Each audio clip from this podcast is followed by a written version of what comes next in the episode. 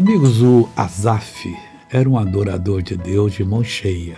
Foi treinado pelo rei Davi, aprendeu muito.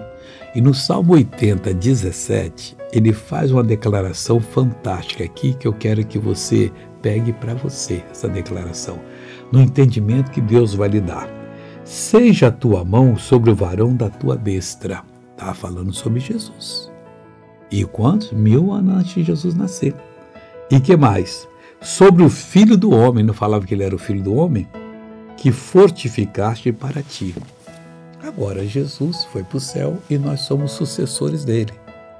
Então a mão de Deus, ela está sendo sobre você que você crê naquele que está na destra de Deus. E sobre o filho do homem que fortificaste para ti, você é filho do homem, filho de Jesus. Que Deus fortificou para vencer as batalhas do Evangelho. Retroceda não, vai fundo que Deus vai ser com você. Agora eu quero orar com você, Pai. É muito lindo, é gostoso poder andar contigo e fazer a tua vontade. Eu abençoo todo esse povo em nome de Jesus Cristo e você diz amém. Deus te abençoe.